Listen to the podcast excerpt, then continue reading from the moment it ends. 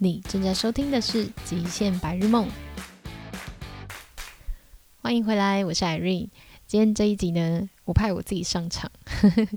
因为我发现，就是从第一集，我稍微的跟大家讲说，为什么我会有这个节目的由来，就是喜欢透过户外运动去旅行，是因为我遇到了在奥地利的沙发冲浪主人，他们开始带我攀岩，所以我就开启了自己很喜欢户外运动的旅程。那第六集的时候，我也有录到，就是跟大家分享在日本公路旅行，还有在滑雪场工作的经验，但那只有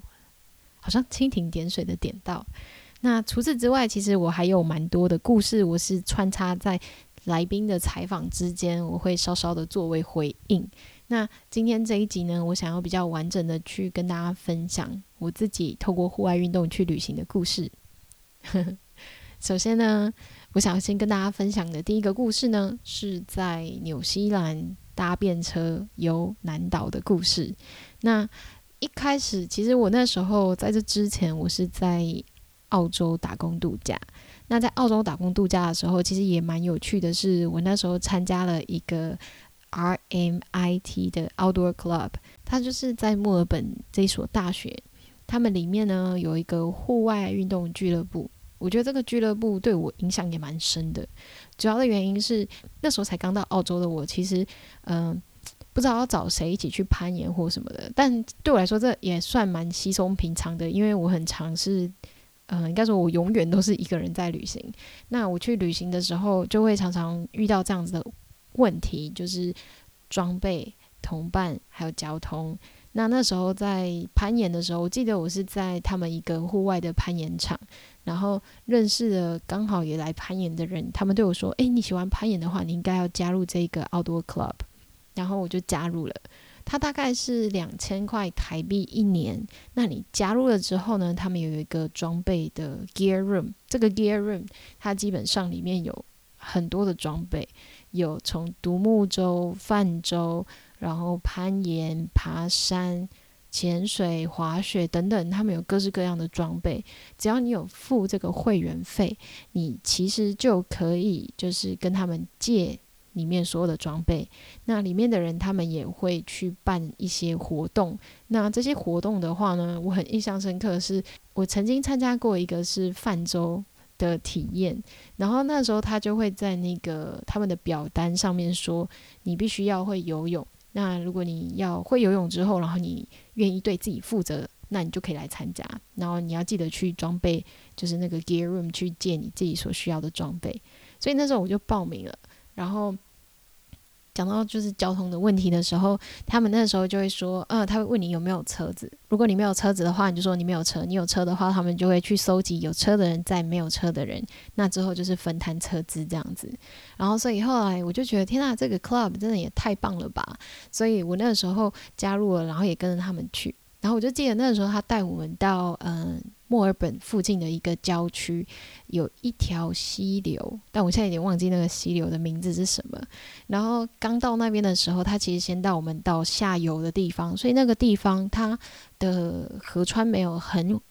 很急，就是没有很湍急。但是呢，它还是有一定的流速。那我们身上其实都是有穿救生衣的。然后那个救生衣的时候，他就会说：“好，我们现在呢，在要去冲，呃，要去泛舟之前呢，我们想要先让大家学怎么样救生，怎么样救自己。”所以他说：“当你从这边，我们就是上游有人，然后下游他们也有百人。那在上游的人呢，你从这边跳下去，那你因为他的。”那个水的速度很快嘛，你一跳下去，你就会被水冲下去。那你在冲下去的时候，他会跟你说：“哦，你看那边有一个像是漩涡状的东西，你必须要死命的游到那个漩涡状的中心点。那你如果游进去到那个中心点的的话呢，你就 safe，你就会发现那个中心点其实不会再继续被水流给冲下去，你会。”静止在那中间，你就可以救你自己。所以我们必须要先让你们学会这个技能，然后测试你们会了这个技能，我们才能带你到上游去，就是泛舟，就是那个激流泛舟这样子。然后我那时候，其实我那时候会蛙式跟自由式，可我自由式没有很厉害，所以那时候，嗯、他们在下游，呃，就是在这个那个那个大概应该有一。百公尺长吧，然后他就在一百公尺后面，然后就有安插另外一个人，那那个人就是会抛绳给你，所以你当你如果你没有。过了那个漩涡，然后你过去之后，他们就会，你也要练习抛绳，所以我们要练习怎么样去救别人。然后他就会抛绳，然后你要接住他的绳子，你就可以上岸这样子。然后我就记得我第一次就是跳下去的时候，我就很使命的想要游到那一个漩涡的中间，我就游游游游游，可是我怎么也游不过去，就被冲走了。然后就从刀下面，然后我就接住，就有人抛绳给我，然后我就接住那绳子，我就上岸了。其实当下真的很累，你知道吗？就是你要。嗯，就是你就是要死命的游到那个漩涡的中心点，然后后来我就是很不服气，我就说好，我想要再试第二次。可是其实不是只有我没有通过啊，其实好像大部分女生都没有通过。那我就又游了第二次，然后第二次我就是一样，就是很努力的想要游到那个漩涡的中心点，但是还是没有通过。然后我就开始很紧张。然后第二次再下去的时候，呃，有人抛绳子，然后虽然我稍稍呃，然后我就没有。接到第一个抛绳，然后我就游到丢到了，嗯、就是飘到了下一个第二个抛绳点，那我接到那个绳索，然后后来他们就说好，那大家应该练的差不多了，但我就很坚持说我想要再试一次，然后第三次的时候我又跳下去，结果嗯、那个抛绳的。人啊，应该说我我就游游游，但我还是游不过去，而且这时候我就开始紧张，我想说好，不然我游自由式好了。然后我发现自由式的时候快溺毙了，然后我赶快游蛙式，所以我就变成一个自由式跟蛙式都不是。然后我就这样子眼看着，嗯、他们抛绳我也没有接到，然后我就开始往下要溜走。然后在我快要被飘远的时候，我记得那时候，嗯、在岸边有一个才刚上上岸的一个。别人不是我们这个学校的，哎、呃，就是不是这个我们的团队的人，他也刚上岸要脱掉他的那个，嗯、呃，读泛舟的那个裙摆，他一看到我就是要被冲走，他就赶快就是跳下水，然后抓住了我的救生衣，然后把我往岸边抓上去，这样就救了我一命，这样子。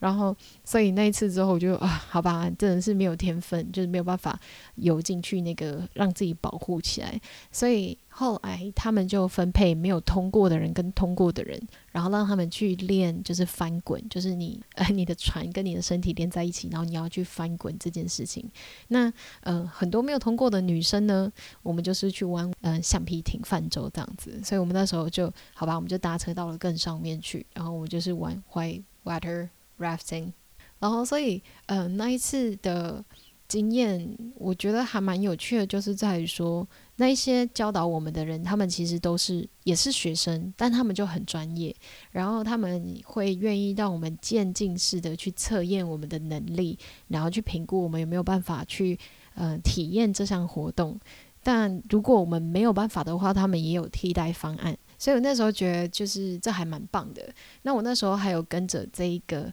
嗯。Outdoor Club 去到了另外一个我觉得非常印象深刻的地方。我曾经在我们的 Instagram Be Outer 上面，诶，追踪起来也有分享的，就是在嗯 Wilson Promontory National Park，就是在墨尔本的最南方的一个嗯国家的公园。我真的非常非常推荐很多人可以去，因为那个时候就非常有趣。我们嗯，一样啊，就是找大家有没有想要一起去那个国家公园玩。然后，如果你报名了之后，他们就是找谁开车啊，然后分担车资什么。然后它就是一个两天一夜的行程。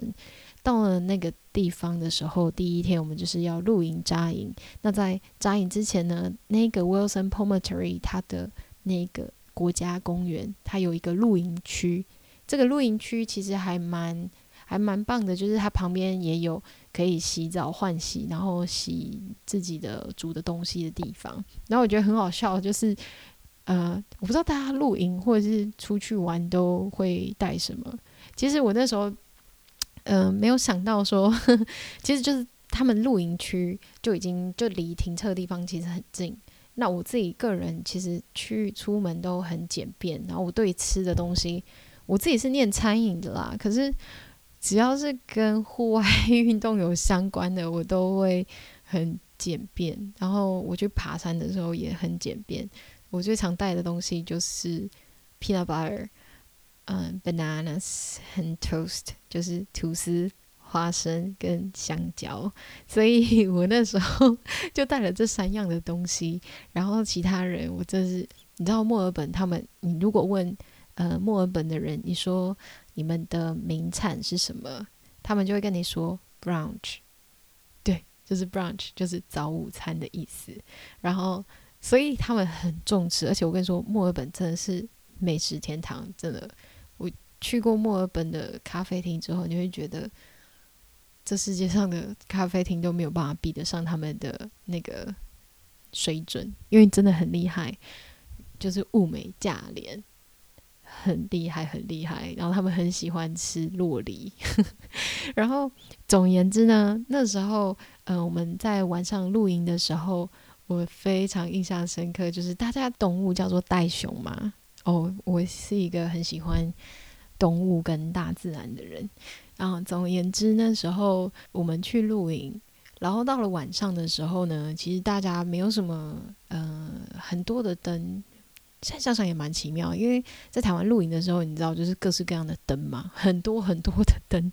但是我记得我们那时候露营的时候，就大家的头灯，然后吃饭的时候，大家的灯就是开最小的那样子，所以其实也没有什么太大的灯光。然后我记得我那时候坐在我朋友的旁边。然后大家都一副看着我很可怜的样子，因为他们就觉得我好像会吃那种营养不良啊，然后他们就会有很丰盛的肉啊什么的。他有一个人是带着那种像是亚克力的箱子，一大箱，然后里面都是食物诶，然后我的就是一小包拿出来，所以大家就觉得我会营养不良，就就一直在施舍我各种食物，然后。他们就做那种三明治啊什么之类的，然后有各式各样各种罐头摆出来，然后各种 cheese 啊什么的，真的很惊为天人。然后所以他们那时候就大家吃的很开心的时候，突然就是有听到一种哧哧哧哧哧哧的声音，然后想说嗯什么声音？然后我们就开了那个我们的头灯的时候，然后就看到天呐，就是旁边居然有袋熊，袋熊。大大家 Google 袋熊，袋子的袋，袋鼠的袋，熊就是熊啊。然后它就是长得有点像是，我觉得有点像猪跟熊的综合体，猪猪跟熊跟无尾熊的综合体。然后他那时候我们就看到两只袋熊正在打开那个置物，就我朋友的那个置物箱，亚克力的置物箱，然后正在想要把我们的那个。里面的食物拿出来，然后拿走。它们的体积有多大呢？应该可以比一只拉布拉多犬还要大只，或者是跟它的体型差不多大，但是可能再多个五十公斤的那种胖。总而言之，蛮大只的，然后看起来超级憨，笨笨的那种感觉。然后他们就是。突然吓一跳，因为被我们发现了嘛，所以我们那时候就哇，然后就拿着那个一边的那个箱子，然后他们就没想到另外那个两只袋熊，他们就把手扶着另外箱子的另一边，然后跟我们在那边拉扯，然后拉扯拉扯了之后，他们就 他们就一气之下就。把那个箱子里面的一条吐司给拿走了，一整条，然后我们就傻眼，真的是超好笑的。然后我们那个 Wilson Pomeroy National Park，它很有趣的地方就是它离海洋，嗯、它离海滩非常的近，呃，对，非常的近。然后那个海滩呢，很特别，像在台湾的海滩上面，你可能就是一望无尽的沙滩，但那边的沙滩呢，它是有。超级巨无霸的石头，超超大。然后那个很大的石头，它有一些还蛮光滑，但是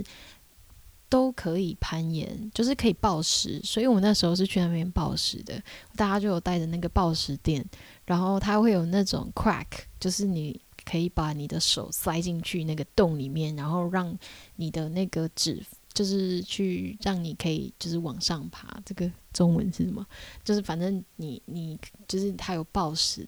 然后我就记得，然后它有超级多大石头，所以那个沙滩看起来真的是蛮惊人的。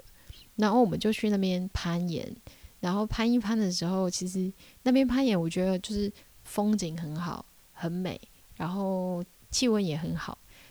但是就是很讨人厌的是会有一种叫做 horse fly，这是马蝇吗？既然叫 horse fly 的话，那那个苍蝇，我不知道大家有没有。我跟你说，我跟我觉得每个国家都会有一种很讨人厌的苍蝇。那在澳洲的话，一定是这个 horsefly，它很大只，然后它咬到你的时候是会痛，很痛哦，真的很痛的那一种哦。然后就是我那时候爬一爬，然后会那种被咬到，然后痛到就是会放手，然后掉下来的那一种，因为真的很痛。然后所以那边就是有这种 horsefly，真的超可怕的。然后。而且很吵，就是它很大声，又很大只，被咬到又很痛。然后，所以除此之外呢，就是因为那边算是一个国家森林公园，所以我们还可以去爬山。就是他在另一边的时候，我们那时候就是攀完岩之后，我们隔天就是有去爬山，就走进去里面的林道，不是那种非常高的那种山，但是你就是可以在森林里面走。然后我就记得，因为这个这个户外运动。Club 它还有一个很有趣的嗯活动，叫做 caving，就是洞穴攀洞穴。在台湾这个 caving 好像没有很有名，但是在澳洲它非常的，还是其实我没有发现。如果大家知道台湾有人在做 caving 的话，可以跟我说吗？不是洞潜哦，不是潜水的 caving，是陆地上的 caving。然后总而言之，他们就是看到洞就会钻。诶，不要想歪了。好，不好意思，不好意思，开黄腔。好，总而言之呢，就是我们那时候就是会看到有一个，我们就爬爬爬，然后我们就看到有一个洞穴。那个洞穴的深的大小呢，大概是一个成人其实可以钻过去。呃，体重应该要控制在六十七十七六十以下。呵呵，所以，所以那个时候就是，但那些洞穴的时候，其实有时候有一些洞穴很深，然后他们那种专业的 caving 的话，你可能还是要带着器材下去的，以避免就是可能下面没有足够的空气呀、或者是空间什么。所以这个其实算一个，其实是一个蛮专业的，我觉得应该也称得上极限运动吧。那那个时候呢，我们就看到了一个洞穴。然后大家就在嚷嚷着要不要进去。有一个非常热爱 caving 的女生，她就率先士卒的就说让我下去，然后她就先去下面探看了。那我后来也是抱持着非常强烈的好奇心，就说那我也要去，我也要去，我要去。然后结果我就也跟着钻进去。然后这是我人生的第一次，其实目前为止也是唯一的一次的 caving。它就是呃一开始的一个洞。然后其实你也不知道后面这个洞可以通到多远，那它的就像是有一个隧道的那种方式，你把你的身体挤进去，有时候你要呃要用一个特殊的角度，你才可以钻过一些呃隧道。然后所以它一开始的入口其实真的蛮小的，然后你就是有点像是你要软骨功的把自己身身体这样子扭曲的蠕动前进，然后进去到那个后面的洞穴里。但那个时候，其实我觉得会有点怕怕的，因为就在想说：天哪，我这样下得去，那我出得来吗？那下去了之后就，哇，就是里面的洞穴其实超大，就是里面的空间很大，然后里面其实也有有水滴的声音，然后有小小的湖，然后我现在就是凭着我那时候的印象，然后。我就记得他还是可以继续延伸下去，然后那时候我下去的时候已经没有看到前面那个女生了，然后就会有点害怕的感觉，但是后面又有人继续跟上来，所以我们就开始继续往前走，往前走，看看后面还有没有其他的东西，或者是会不会有动物啊，或者什么东西住在里面，所以这个真的是蛮蛮蛮可怕的，应该就是蛮特别，因为哦不对不对，所以这不是我第一次 caving 的经验，因为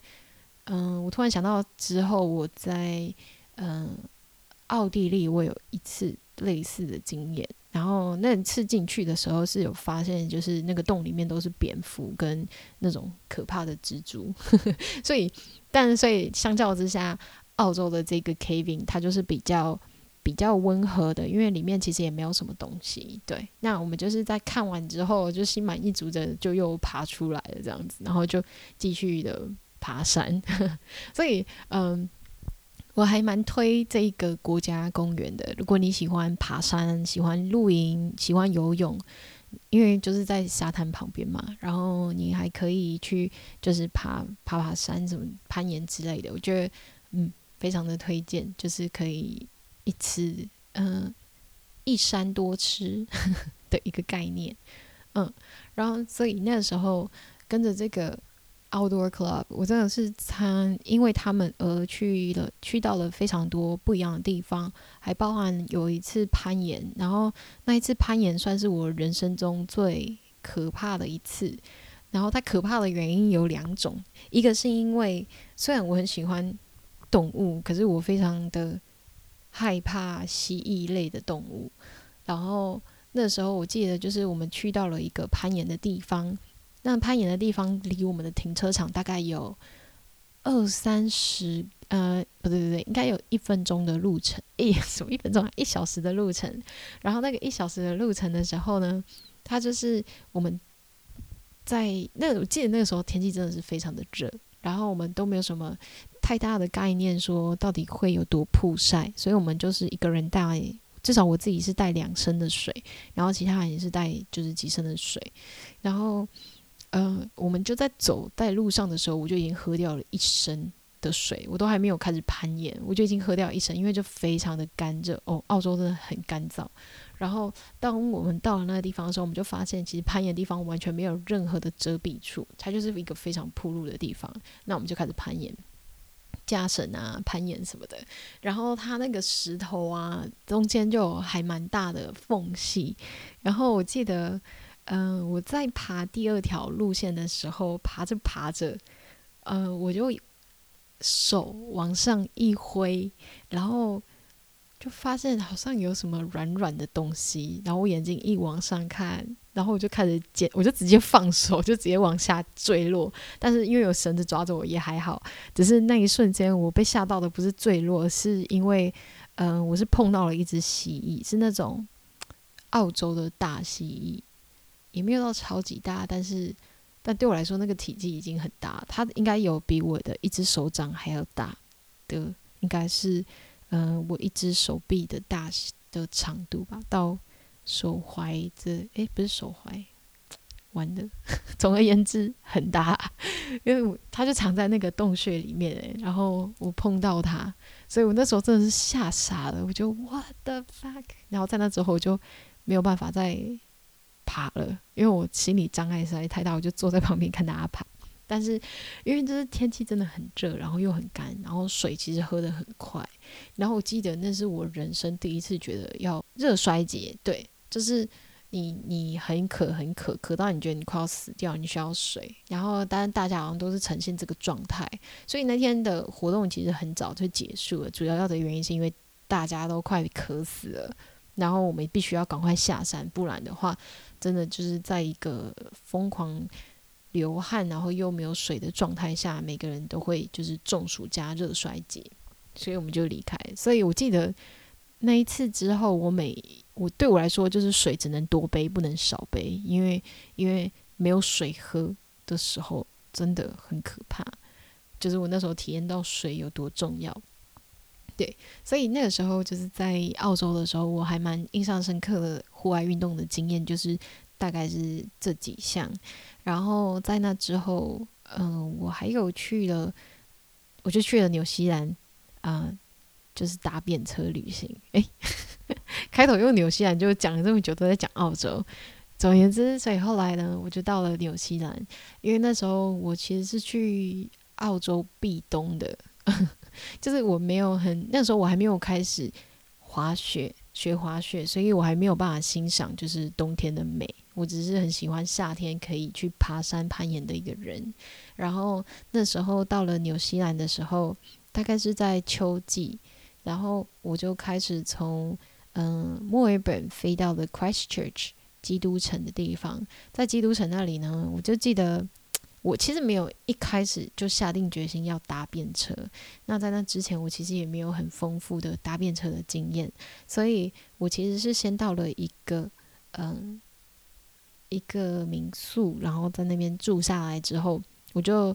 第一天我就先骑着脚踏车到 Christchurch，就是基督城那边，到处就是骑脚踏车看看有什么好玩的。那那时候我对基督城的印象其实还蛮震撼的，因为。嗯，那边的房子都倒塌了，然后很多很多的房子只剩下最前面的那一片墙，就是觉得很奇妙，就是嗯，嗯，最前面的那一片墙，然后在墙的前面他们会堆叠那个货柜屋，然后我就很纳闷为什么会这样子。后来才发现，就是知道说，哦，原来是因为之前的基督城的大地震，把那些嗯、那些房子都震倒了。但是有很多的房子，他们因为历史悠久，所以他们其实是希望之后他们可以再把它修复回来。只是这个修复非常的漫长，所以他们就先，他们又怕那些就是很旧啊的建筑，他们可能会倒塌，然后伤害到别人，所以他们就用这个货柜屋放在那些还完整的墙面的前面，防止他们倒塌，然后。所以我觉得基督城对我来说，它看起来真的非常的很哀伤诶，就是一个正在重建中，然后有点荒凉的的的一个城市。可是同时间又会觉得它其实蛮充满着一种有一点点有一种希望，因为。后来我其实有接触到，呃，应该说我是在台湾听到这个组织，他们来就是他们被邀请来台湾，然后去分享他们是怎么重建基督城的。所以我这些历史故事其实是在后来才知道。那那个时候他们说在。大地震前发生之前呢，其实基基督城那边，他们算是一个非常英式移，就是英国之前都是英国殖民嘛，什么，所以那有点像是那种 little little Cambridge，有点像是小剑桥啊，或者是小牛津的那种感觉。那个小镇是非常英式的一种感受，然后还有那样子的建筑物，然后大部分都是老人家或者是年长的人住在那里。但是因为疫情，就是因为地震的关系，所以很多人都离开了，大家都离开这一个悲伤，然后又很就是在又很破碎的一个城市。但在这件事情发生的同时之间，也发生了另外一件神奇的事情，就是有很多的艺术家或者是 hipster 音乐家创作者，他们反倒就是很多年轻人。居然跑到了这个城市里面，开始在墙上做创作，然后作画什么之类的。所以现在如果再去基督城的时候，你已经会觉得它已经是一个不一样的城市，因为它突然加入了非常多年轻还有创意的元素，然后让这个地方又因为那些艺术家们，他们希望可以透过艺术的力量，然后去再重新的凝聚这些当地人的嗯。不不，不管说是回忆也好，或者是呃让大家重新对这个地方充满希望，或者是让大家觉得这个地方又变得很有趣，然后有一个特色，或者是他们想要透过他们创作去记录下当下的这个残残破的家园。各式各样的原因，那就是去重新的让基督城赋予新的生命。所以后来的基督城，他们这个团队觉得后来的基督城更有趣了。他们那时候，我记得他们有几个 case 是，甚至讲到说，他们去收集了那些破旧的，呃，就是在地震倒了之后，他们的那些家具啊，他把它全部收集起来，然后再把它用其他的形式去变成一个展览，然后邀请了当地的居民，他们可以。站出来，因为有很多人可能家破人亡了，那他们就孤苦无依，那他们希望用这种方式让他们可以再重新的出来，然后跟大家交流。完了，越说越远，好，拉回正题。总而言之，我到了 Christchurch，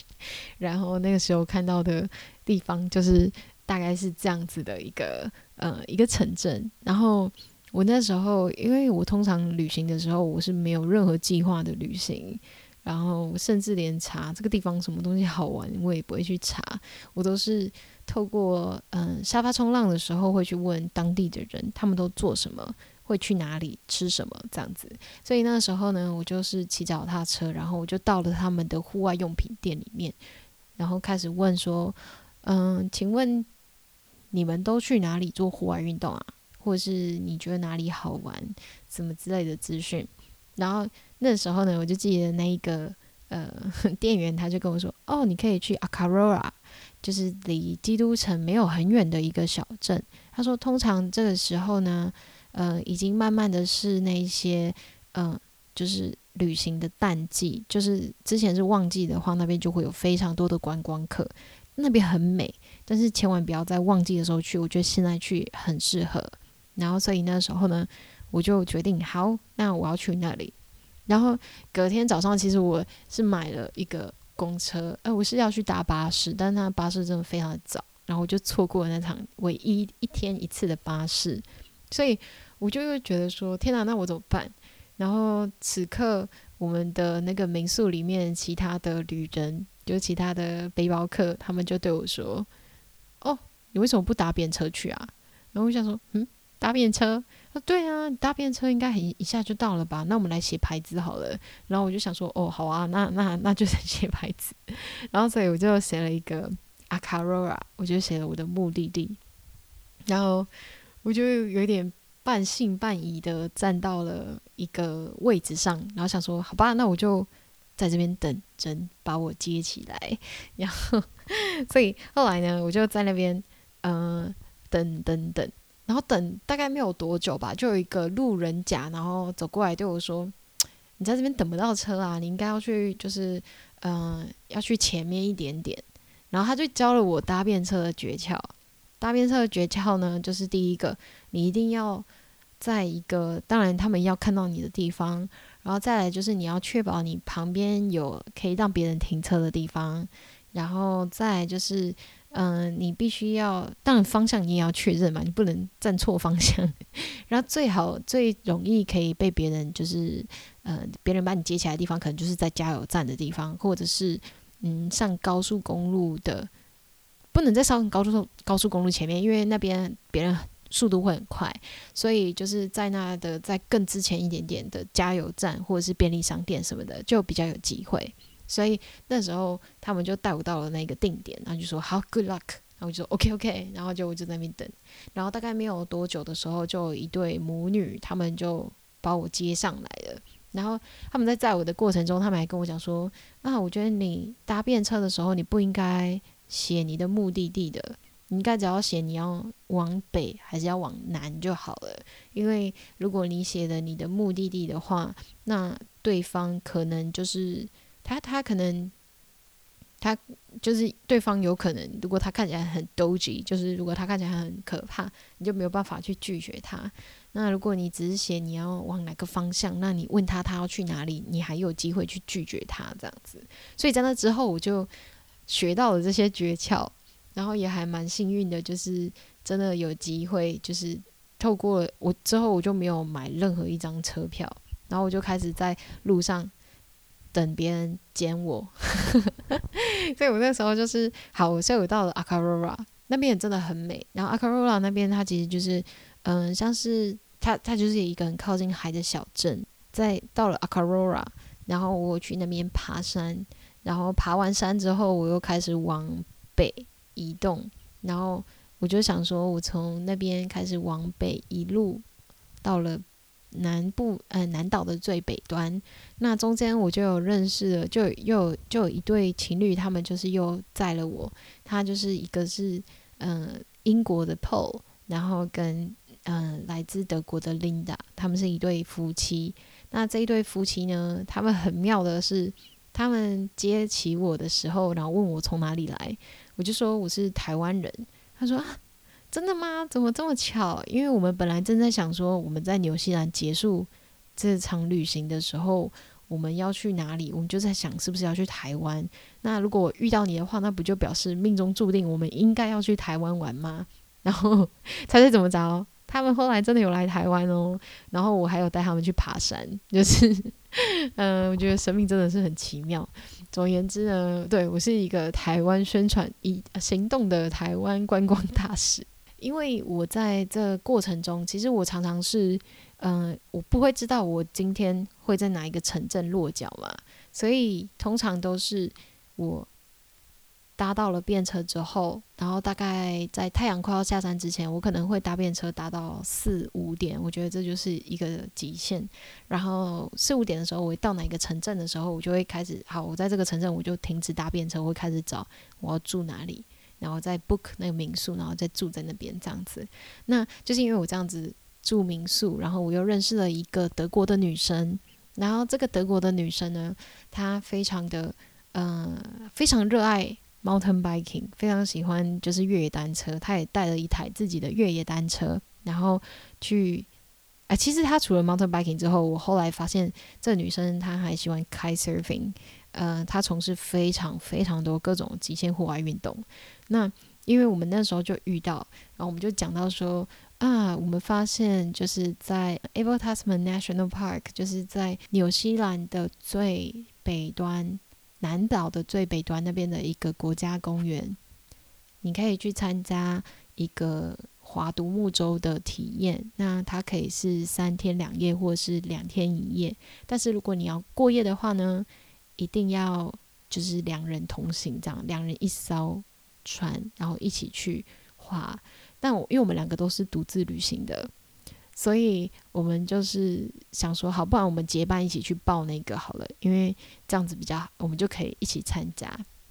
然后，但因为他很好笑嘛，他就说好，那他接下来的 schedule，他接下来要去嗯纽西兰的一个地方去骑脚踏车。可是因为我没有脚踏车，那时候我也还没开始做就是越野登山车的这个体验，所以我就没有跟着他去。然后我是搭便车，所以我也没有因此搭他的便车。我就说，我们就说好说好，不然嗯三天还是四天之后，我们就在那个国家公园这边见面。然后，所以我搭便车上去跟你会面，然后你开车，然后我们就在那边会面。然后我就记得，嗯，当你当当你自己搭便车的时候，其实就没有什么时间的压迫嘛。但当你有跟人家约的时候，你就是要去赶那个行程。然后我就记得很还蛮好笑的，就是呃，因为有一个。我觉得有一个地方，我一直以来其实搭便车都还蛮顺利的。那这边我要跟大家讲一个小撇步，就是你在搭便车的时候，因为我是逆时针搭嘛，从 Christchurch 要一路的往逆时针往就是西边去搭，然后南岛这边呢，啊不不，东边这边它的路线其实会有很多的车子，因为这边它就有很多的都市嘛，那它的车流量其实还蛮大的。那西边的话呢，其车辆车车流量就没有这么的多，所以如果你在西边搭车的时候，呃，搭便车的时候，尽量挑选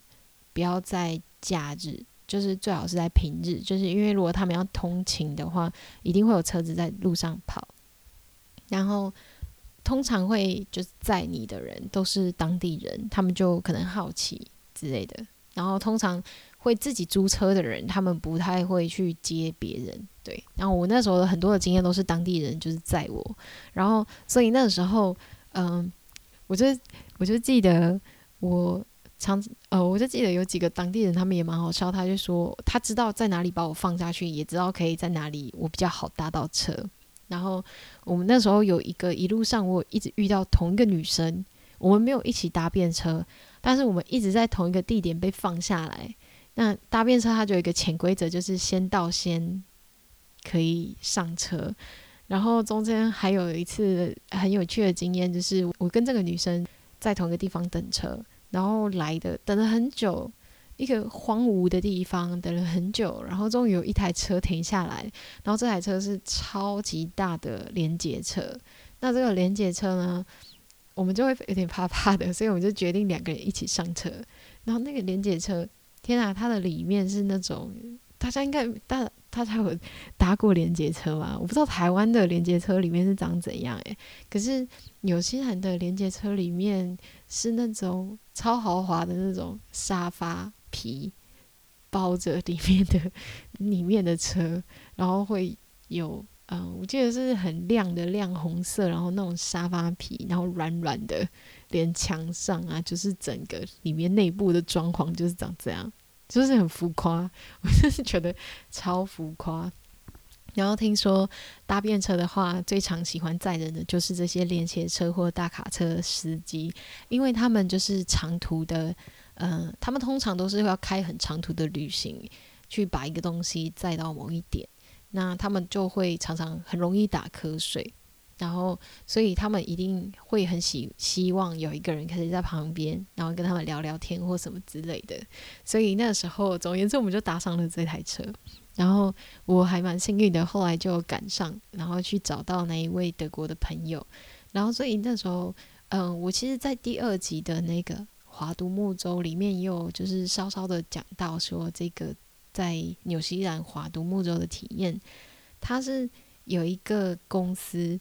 他会租你一台，就是嗯，他会租你一艘你的独木舟。那因为我们是报三天两夜的，然后他们的那个国家公园呢，其实也蛮大，然后它是沿着海，你可以选择就是走路去体验这个国家公园，你也可以选择海路。所以我们那时候选择就是从一个 A 点，然后划海洋独木舟。他们那个海洋独木舟，我是从在那之前我完全没有任何的经验。然后我们我跟这个女生呢，她也没有经验。那那个这个 这个公司呢，他就是在放我们下水的时候讲解大概十分钟，就是好，你现在如果出去划翻船了的话呢，你会游泳吧？你有救生衣，你就是努力的把自己放回去这间这艘船上就好了。那大概是讲完这件事情之后呢，他们就离开了。然后接下来就是只只剩我跟我的朋友这样子。然后我们就很努力的划划划划划。那这个沿途上啊，其实这个国家公园有非常多的沙滩。那那些沙滩呢，你都可以选择你要不要停靠。那在沙滩上的后面就是一片森林，你也可以选择要不要去探险。那在这个滑行，嗯、就是在我们的航行过程中呢，嗯、左边。左边就是西侧，就是那些沙滩，然后那个国家公园。东侧的时候，有时候会经过一些很小的小岛，然后这些小岛呢，它其实上面是有居民的哦，就是它不是呃无人，对，它是无人岛，但是上面会有一些海獭住在那边。然后这些海獭们呢，就是他们有规定说，你不能碰它们，你必须要。嗯、你不能，你不能太靠近他们，只能他们来碰你，你不可以碰他们。所以，我们那时候就滑滑滑，然后那些海獭就是会在你的身旁跟你一起游泳，超级可爱的哦。然后我们就会继续的往前滑，往前滑，然后中间真的有蛮多就是可以停靠的地方，我觉得我觉得还蛮不错的。然后中间我们就是会有停靠的地方，然后那些停靠的地方。嗯，因为我们是三天两夜嘛，所以我们那个中间就是会有滑到一些你可以去睡觉的地方。那它就是有类似山山屋的这个地方。我们那时候就是滑滑滑，然后就会靠岸啊，把我们的船拉上去。然后我还记得他们的山屋其实还蛮高级的，就是会有一个主栋，那个主栋一栋房子，两栋房子的栋。那那个主洞啊，它里面就是一个非常大挑高的一个木屋，然后一进去，我们第一件做的事情就是去生火，它就是会有那个壁炉，然后你就是把木材啊丢进去，然后开始生火，让整间房子都暖起来，然后会有一个你自己的就是上下铺的那种床，当然就是非常的干净，然后我们当然是自己也有带自己的睡袋，然后还有我们的食物。然后在里面煮，隔天早上呢，我们就再出发，把我们的船给拉出来，然后之后再游游游啊，不是游，然后再划划划划到下一个目的地。那在回程的时候，我们其实就选择我们想要走陆路回来，所以我们想要穿过那个森林，然后去就是穿过那个国家公园。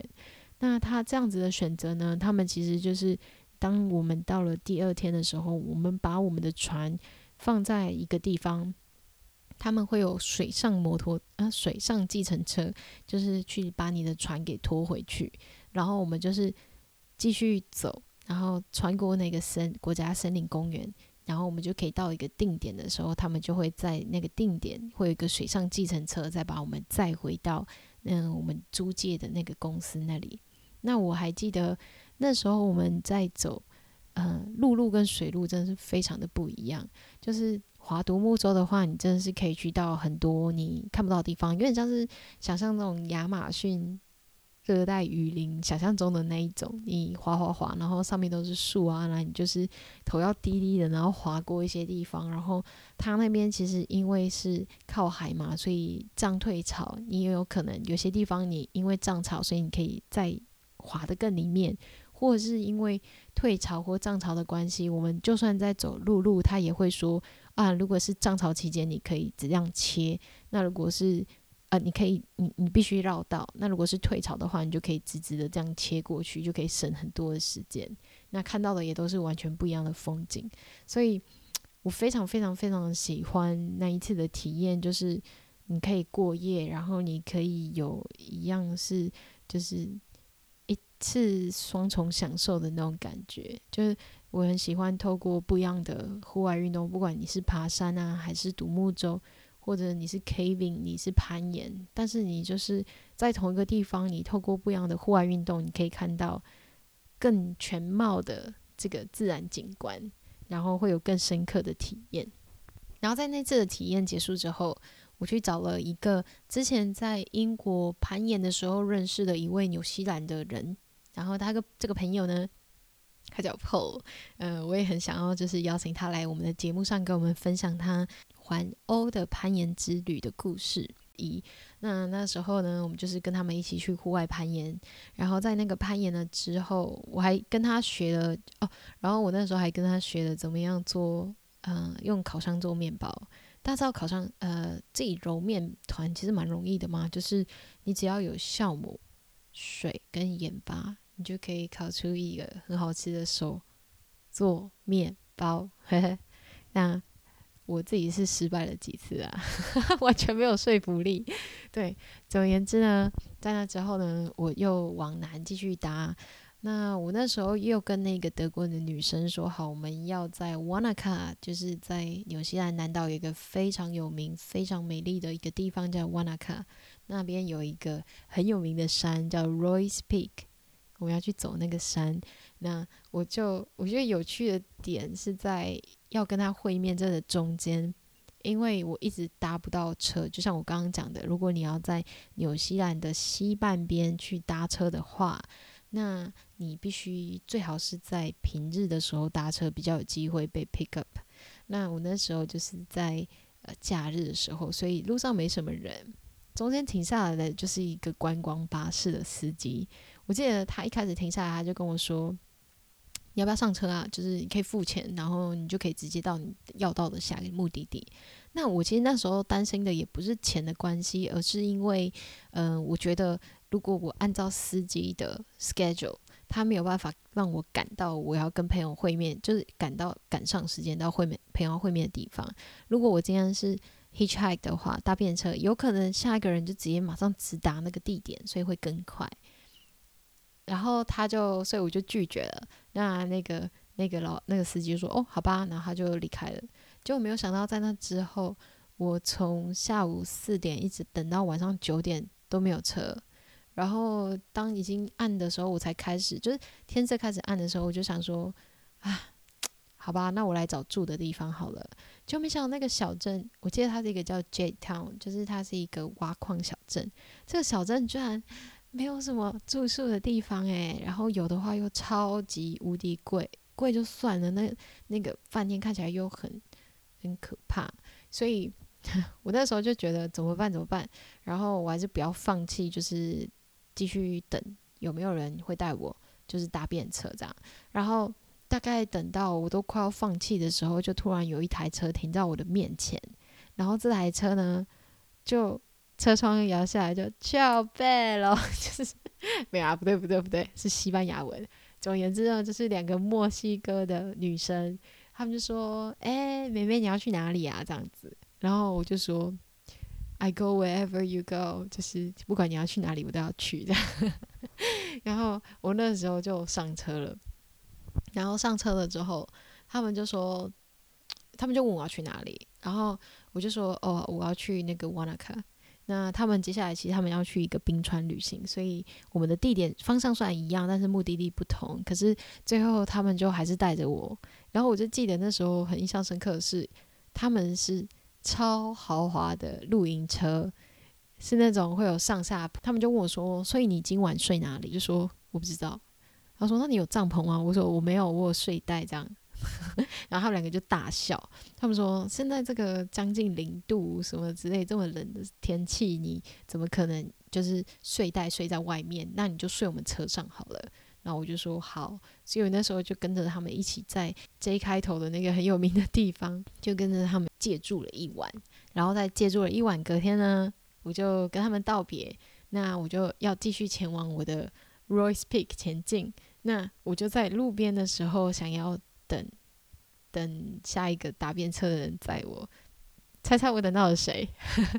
就是前一天的那个公车司机，那个巴士又在我的面前停了下来，然后因为我就想说我已经错过了跟我朋友要约的时间了嘛，然后我就想说好吧，那我要搭上车好了。然后那个司机看到我，他说：“嘿，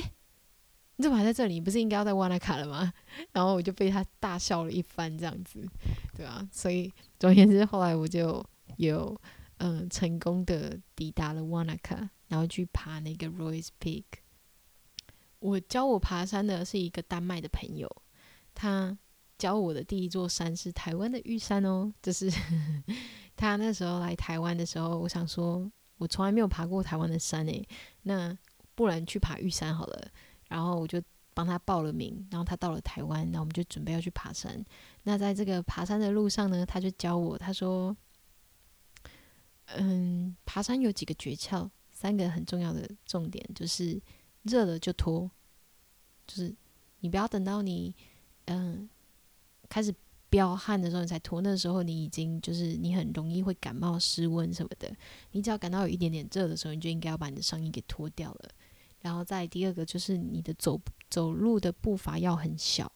当你呃步伐越大的时候，你就越容易感到累，尤其是在上坡的时候，就是你的步伐踩得越小，可以越省力。然后第三个就是要记得补充你的水分，随时补补充水分这样子。然后我这个是他五年四年前教我的一个诀窍，到现在我都还是觉得非常的学以致用。对，是那个丹麦朋友告诉我一件事情，就是他说了一个故事。他之前在秘鲁那边爬山的时候啊，然后有一次他年纪还小，然后爬到。这个山顶的时候，他看到山顶上面呢有一个标语，那个标语就是 “Now we run”。我那时候听到他讲这句话，我也起鸡皮疙瘩哎，就是他是想要你跑着下山，有点像是越野跑的那种状态的感觉。然后他就说：“我跟你说，你下山的时候，你试试看用跑的，你会觉得那感受非常的好。”其实我也觉得下山的时候用跑的。会是有一种很棒的快感，而且对我来说，这样子对脚的负担也比较没有这么的重。慢慢走的话，我会觉得膝盖每一个每一步都是承受着一种重量。用跑的时候，有时候会觉得自己就飞起来了，因为你要跨非常的大步。然后在跨很大步的时候，就会有一种，尤其是你身上背着一些装备，然后装备就会跟着你一起飞起来的那个状态。其实我觉得纽西兰跟澳洲，他们带给了我非常大的启发。一方面是在于他们的户外运动观光，另一方面呢是他们怎么解决旅人的困扰。所以在那之后，虽然我继续的旅行，嗯，心里也开始慢慢浮现了一些创业的想法。那在回到台湾了之后，因为疫情的关系，那我就在想收集一些相关的资讯。其实，在这之前，我一直都有遇到旅行的问题，只是在澳洲还有纽西兰的旅行之后，才好像看到了这个问题的解法。我来到了台湾，就开始做起了就是《极限白日梦》的这个节目，去采访台湾的极限户外运动玩家，去了解他们在旅行的时候，大概嗯都会遇到什么样子困难。他们怎么解决，或者是他们到了哪些地方去？那在采访的过程中，其实也会聊到户外运动观光的这件事。一直到十一月底，其实有一些工作就算是告了一段落。那那些的工作，当初也都是为了就是这个户外运动的创业的想法而去应征的一些工作。在结束了那边的工作之后呢，我就觉得时机好像差不多到了，所以。嗯，我有一个想法，在明年二零二二年的时候，嗯，每一个月我都想要跟大家分享自己在摸索创业，就是希望有一天，嗯，我的公司能够为台湾推广极限户外运动给全世界，也可以同时解决那些。来自世界各地到台湾参从事极限户外运动的玩家们，他们所会遇到的问题。那这个是我现在最新想要创业的一个想法。其实之前在二十一岁还有二十五岁的时候创业，那时候嗯有蛮多的尝试，然后也蛮多的失败。就是现在大家在各个平台上看到的很多的故事都是结束了，然后他们往回看，所以我希望可以录制这个系列的节目，就是关于我创业的进行式，去跟大家分享创业的种种。那它算是一个不会知道结局是什么，但我相信就是不管它的结局是什么。